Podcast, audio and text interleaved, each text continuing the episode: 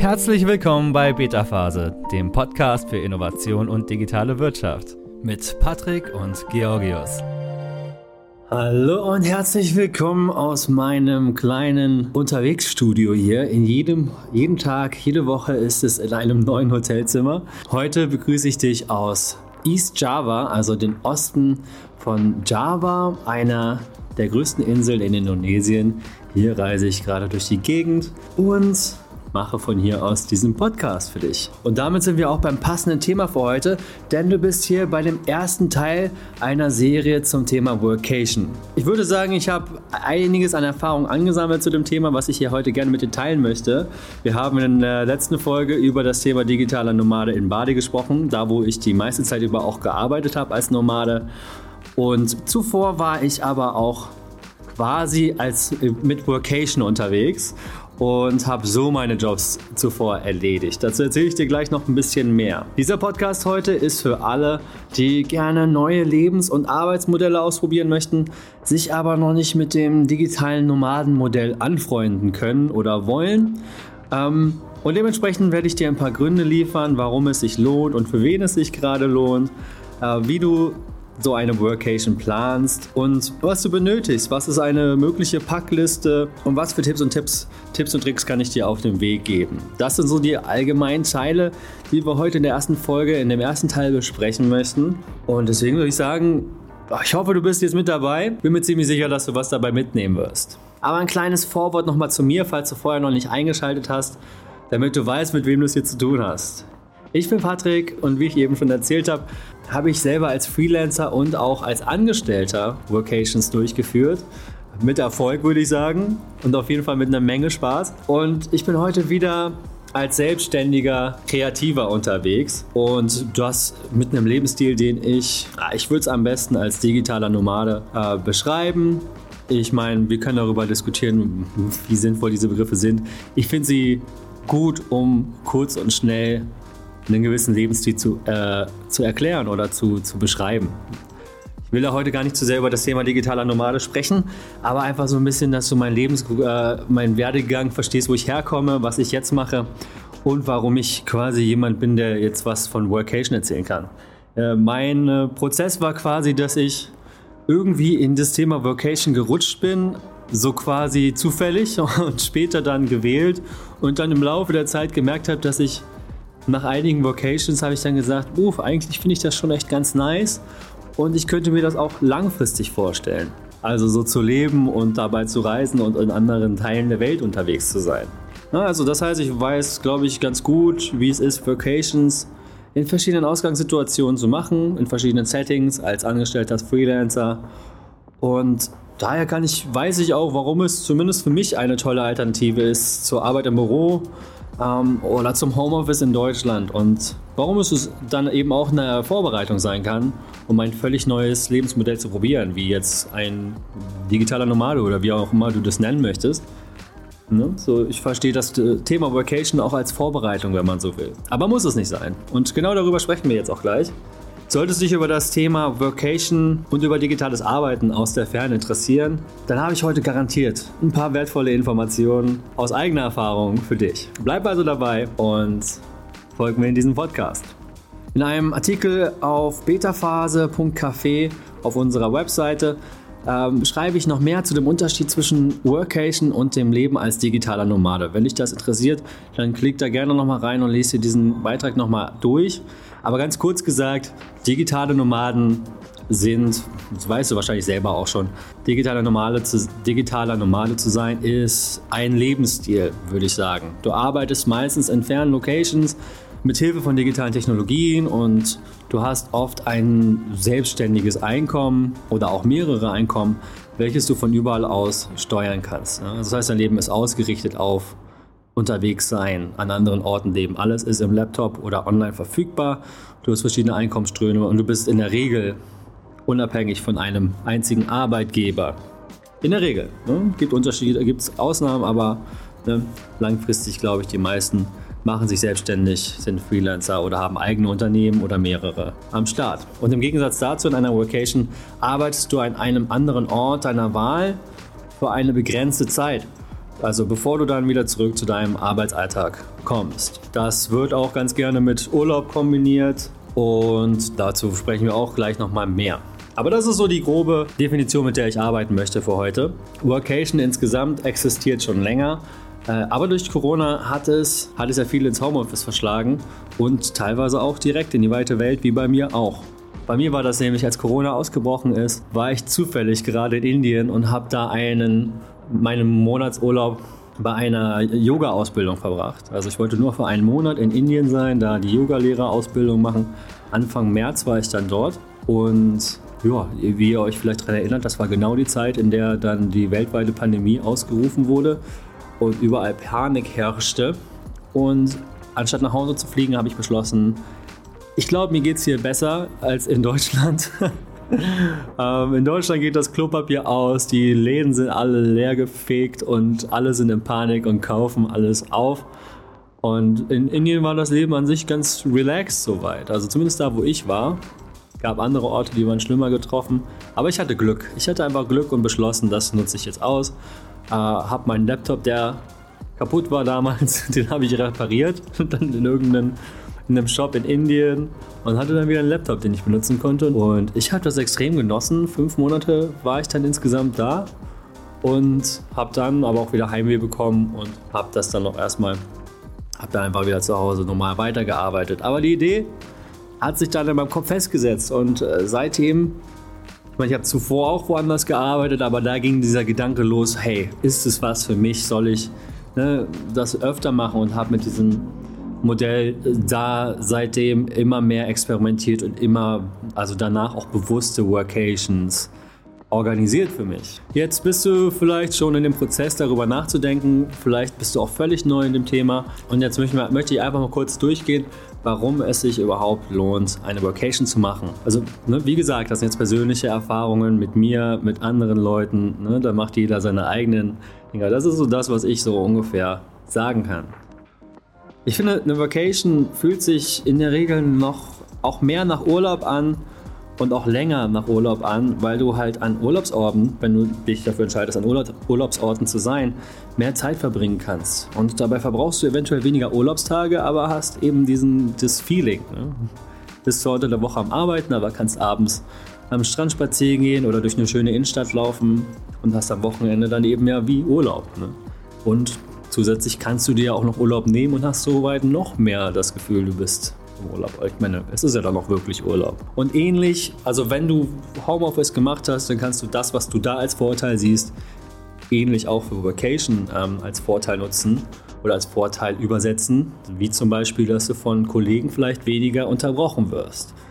Du hast vielleicht fixe Termine dir ausgesucht, an denen du Besprechungen hast, aber du hast nicht mehr Leute, die in dein Büro reinstürzen und sagen, hey, hast du mal kurz eine Minute? Also was auch immer dir einfällt, was dir an Homeoffice gefällt, das hast du dann ja eben auch bei Vocation. Ähnliche Nachteile auch, aber darüber sprechen wir später auch nochmal. Auch glaube ich daran, dass du mehr Produktivität besitzt oder produktiver arbeitest, weil du ne, qualitativ hochwertigere Pausen hast.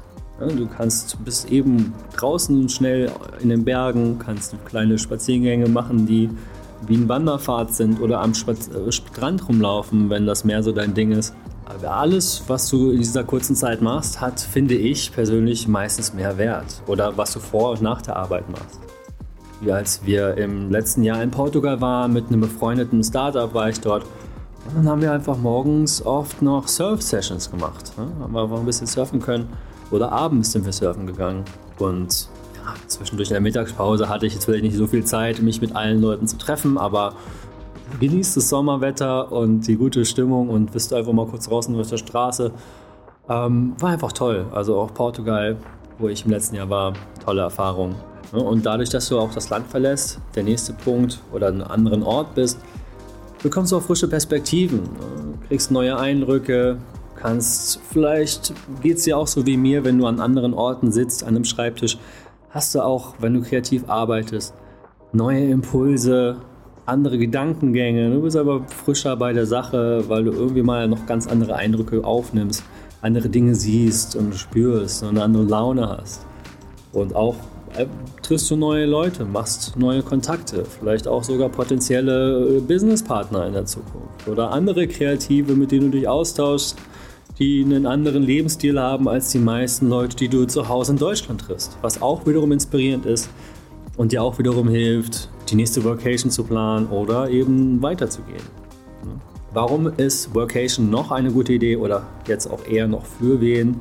Für Leute, die tatsächlich darüber nachdenken, digitaler Nomade oder was auch immer das sein oder wie auch immer man schreiben möchte, das beschreiben möchte, zu werden. Mit einer Workation hast du quasi eine Art Schnuppermonat äh, in das Leben als digitaler Nomade. Natürlich kommt da noch viel mehr auf dich zu, aber zumindest kriegst du schon mal einen Eindruck, wie ist das, irgendwie an fremden Orten zu sitzen, wie ist das, mich nach Coworking Spaces aus, äh, zu, wie ist das, nach Coworking Spaces zu suchen oder in neue Cafés zu laufen und sich zu orientieren? Kann ich so arbeiten, ne? mit diesem unsteten Gefühl, mit diesem zwischendurch viel Planerei? Ne? Äh, ist das dein Ding? So fühlst du dich damit? Weil ich erzähle dir jetzt Sachen, ich habe das jetzt gemacht und ich bin auch den Schritt weitergegangen. Das heißt, bei mir ist da überall ein positiver Eindruck entstanden und auch eben dann damit die Entscheidung einhergegangen, äh, das längerfristig zu machen. Und genau das stellst du fest. Es ist ein bisschen wie ein Praktikum. Ne? Also du kannst da hingehen und dann sagst du dir, ja, du, ehrlich gesagt, einmal im Jahr so eine Workation reicht mir völlig aus und dann ist auch gut oder es reicht fürs ganze Leben aus. Das wirst du dann sehen. Also dafür lohnt es sich auf jeden Fall. So, jetzt gehen wir mal davon aus, dass du beschlossen hast, eine Workation zu machen. Denn du hast wahrscheinlich auch auf diesen Podcast geklickt, weil du schon ein gewisses Interesse hast. Ich würde dann gerne mit dir über die Planung sprechen. Wie bereite ich mich vor? Wie bereiten sich andere Leute vor, die ich kenne? Und da lohnt es sich auf jeden Fall, sich mindestens mal fünf wichtige Kernfragen zu stellen. Die erste Frage ist, klar, wo komme ich unter? Ne? Also Airbnb ist in dem Fall meistens dein bester Freund, vor allem in Europa. So habe ich eine echt tolle Wohnung in Portugal gefunden in Asien, wo ich jetzt eben auch die meiste Zeit bin, oder vor allem in Bali und Indonesien, den Rest von Indonesien, da geht viel mit Booking.com und anderen Webseiten. Kannst auch einfach in die Orte fahren, wenn du Zeit hast am Wochenende und dir die direkt vor Ort angucken. Kostet natürlich mehr Zeit. Ich spare mir das lieber gerne und buche irgendwas, was gut bewertet ist im Vorfeld. Aber da möchtest du natürlich auch auschecken, es sind die Sachen, die dir wichtig sind in der Nähe. Strand, coole Cafés, gute Restaurants. Ist das in der Nähe? Lohnt sich dieses Ferienhaus oder die Wohnung?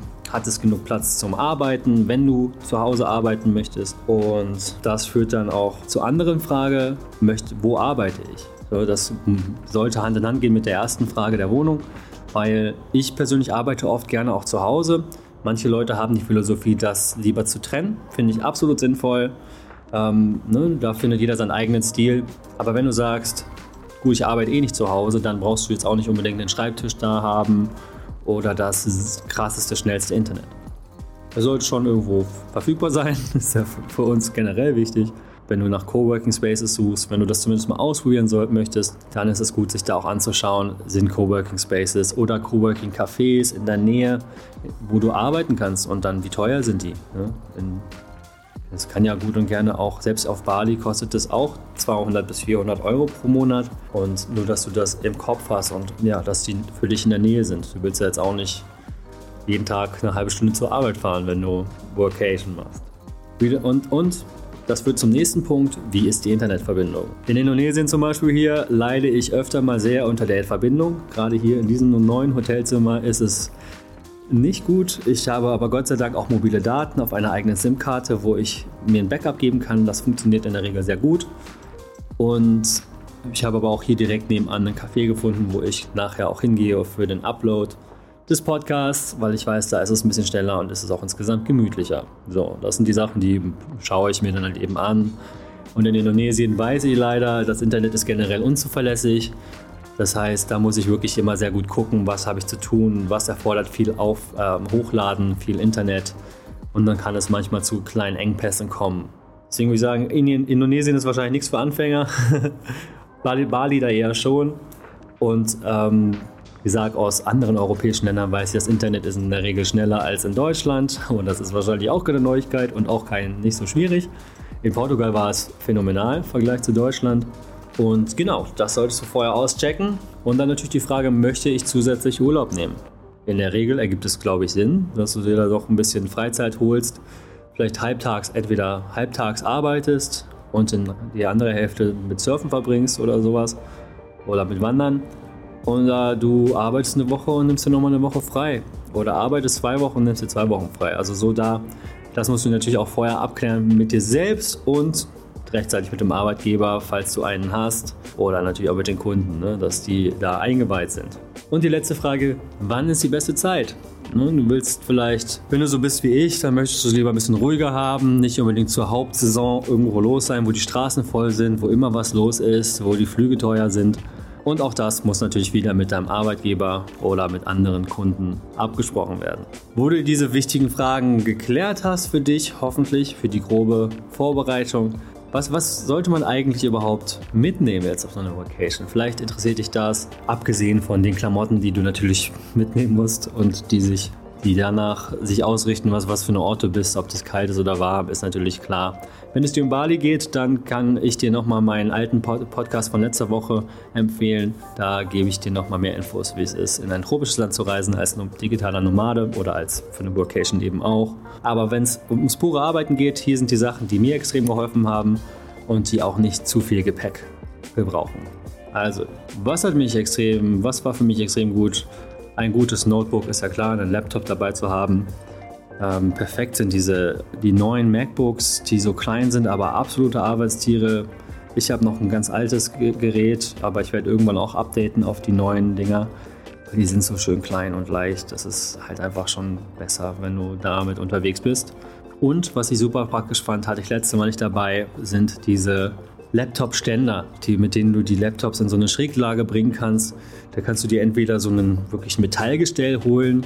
Ähm, das ist natürlich nochmal ergonomischer. Oder du holst dir, ich, was ich mir geholt habe, weil ich eben mit leichtem Gepäck reise, ist so ein kleines, ist wie so ein Untersetzer, sieht erstmal aus wie ein Mauspad und das kannst du dann so aufstellen und den Laptop dann in Schräglage drauflegen. Finde ich absolut ausreichend für mich, für die meiste Zeit, wenn ich im Café sitze und gerade nicht mit Tastatur und Maus arbeiten möchte.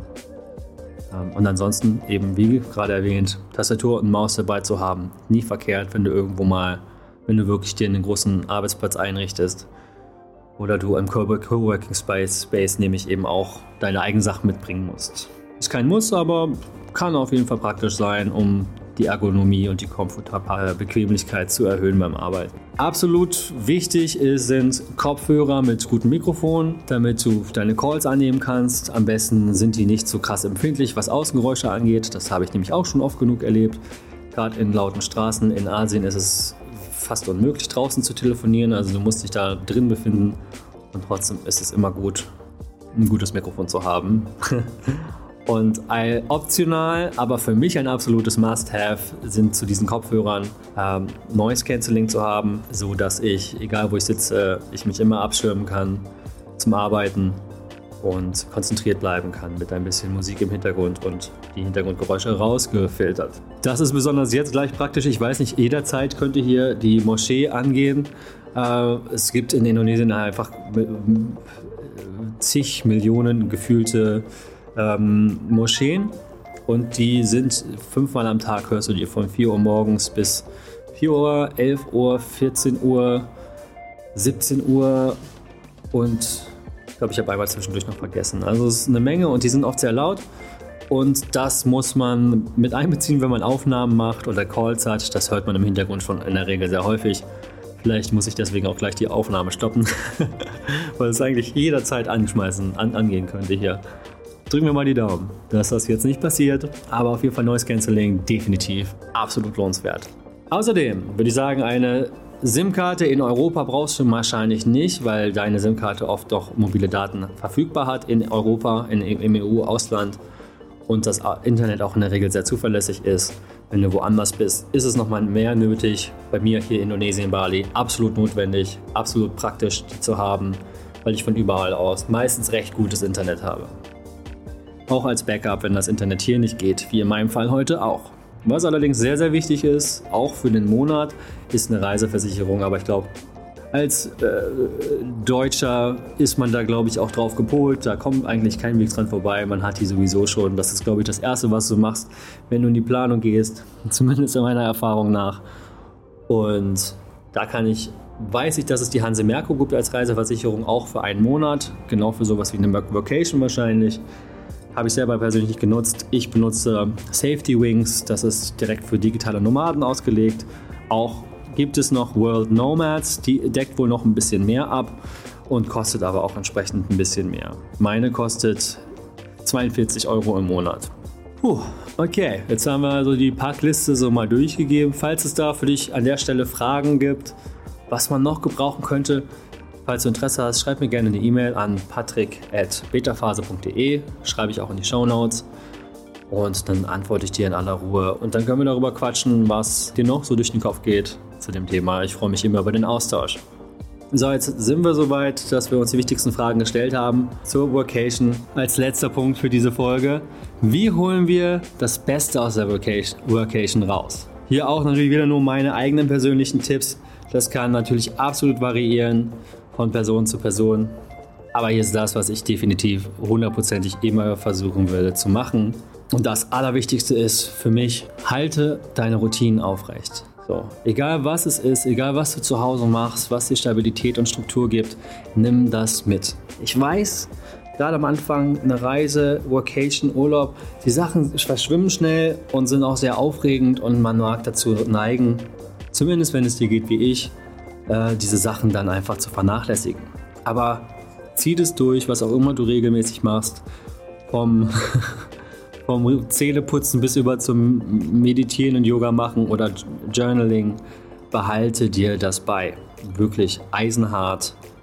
Oder einige dich zumindest auf gewisse Dinge, die den Rahmen geben. Bei mir ist es morgens äh, Indonesisch lernen, zu einer bestimmten Zeit nach dem Aufstehen. Es ist auch Meditation und es ist, sind bestimmte Sportroutinen, also klassische Dinge, aber ich habe sie zu bestimmten Zeiten eingeplant und ich ziehe sie durch, auch wenn es nicht immer lange geht, aber Hauptsache sie werden durchgeführt. Das gibt mir so viel Struktur und Halt und irgendwie, ist, äh, ich weiß nicht, ich kann es psychologisch nicht erklären, aber es gibt mir definitiv mehr Halt und mehr Fokus beim Arbeiten. Und egal wo ich bin, ich nehme ein Stück von mir zu Hause, von mir selber überall hin mit und bin dabei auch irgendwo sortierter und aufgestellter. Weiterhin Absprachen mit anderen Teilnehmenden auf der Reise. Bei mir war das mit dem Startup in Portugal zum Beispiel sehr wichtig. Die Leute, die mit mir unterwegs waren, die meisten haben Gott sei Dank auch gearbeitet, aber jeder, selbst innerhalb des Startups, hatten sie verschiedene Arbeitszeiten, weil sie relativ flexibel arbeiten. Manche sind morgens schon surfen gegangen, manche sind abends, haben sich dann früher Zeit genommen und da musst du sich natürlich musst du dich absprechen. Manchmal machst du vielleicht auch eine Vacation mit Leuten, die komplett Urlaub machen. Ne? Bei mir ist es hier so, ich treffe ständig Reisende in, auf Bali oder in Indonesien.